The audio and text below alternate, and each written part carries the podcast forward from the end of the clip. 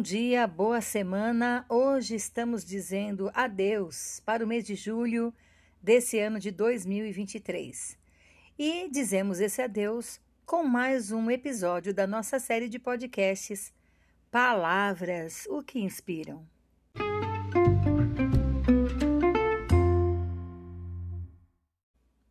Episódio 135, a palavra é semelhança.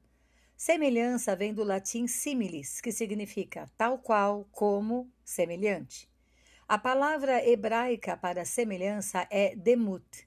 Se refere a algo que é semelhante, mas não é idêntico ao que é ou de que é uma imagem.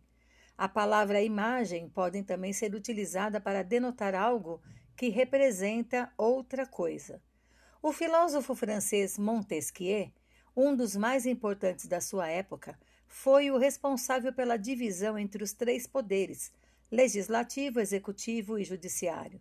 Falando sobre a palavra semelhança, ele considerou a sutileza do pensamento consiste em descobrir a semelhança das coisas diferentes e a diferença das coisas semelhantes. Parece uma troca de palavras soltas, não é mesmo? Mas faz muito sentido e requer sim um tempo de qualidade na observação dos fatos ao redor para saber fazer tais descobertas. Isso porque, de fato, ser semelhante não é ser igual. Você pode comprar uma bolsa de marca famosa e caríssima, com certificado de garantia e tudo mais. Um modelo original e totalmente pensado por seu autor, seu criador. Mas também pode comprar uma bolsa de outra fabricação mesmo que use o mesmo nome de marca, de qualidade inferior, mas bem semelhante ao original. No fundo, se comparar minuciosamente, vai perceber que não se trata da mesma bolsa. Em Gênesis temos a afirmação de que Deus fez o homem à sua imagem e semelhança. Homem e mulher os criou. O Senhor colocou em nós parte de seus atributos e caráter. Possuímos inteligência, fazemos escolhas, temos criatividade e, portanto, criamos coisas. Temos emoções, etc. O ser humano, comparado com toda a criação, é muito complexo. Deus nos fez parecidos com ele. O interessante é que o ser humano, longe do seu Criador, afastado dele, se torna cada vez mais uma cópia de menor valor. Quanto mais longe de seu Criador, mais falsificado se torna o ser humano, ensimesmado e querendo assumir a sua própria produção. Eis uma palavra que encontramos com grande variedade na Bíblia. Semelhança e semelhante estão em muitos textos da Bíblia. Muitas vezes seu uso é para tentar explicar algo que os ouvintes não conhecem, fazendo analogias, comparações que expliquem do que se está falando. Veja em Ezequiel 10:8 diz: Tinham os querubins uma semelhança de mão de homem debaixo das suas asas. Uma semelhança que nos traz esperança, como está em Romanos 6,5. Diz: Porque se fomos unidos com Ele na semelhança da Sua morte, certamente o seremos também na semelhança da Sua ressurreição. Algumas vezes de maneira exortativa, como está em João 15,6. Se alguém não permanecer em mim, será lançado fora, à semelhança do ramo, e secará, e o apanham, lançam no fogo e o queimam a semelhança na contradição em relação ao mau uso da nossa língua.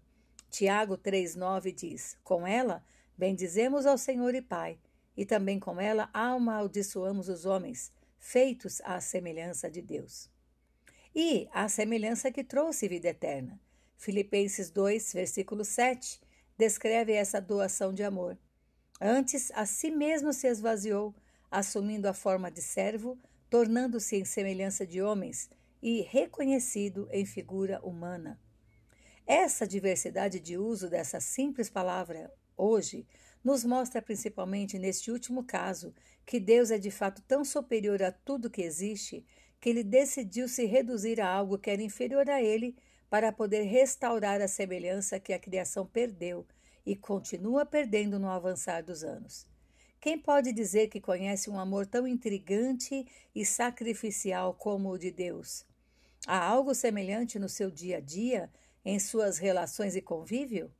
A sua resposta para essa pergunta sempre será não, a menos que você ainda não tenha parado para analisar os fatos e reparar, nas semelhanças das coisas diferentes, que, embora simulem ser a mesma coisa, e muito menos a diferença entre o que é semelhante. Tomemos cuidado para não tornar falsificado algo que já está a nosso alcance e que é o original. O amor de Deus manifestado em Jesus Cristo não tem similar. Perto do Senhor, do nosso Criador, nos tornamos mais parecidos com o plano original, parecidos com Jesus.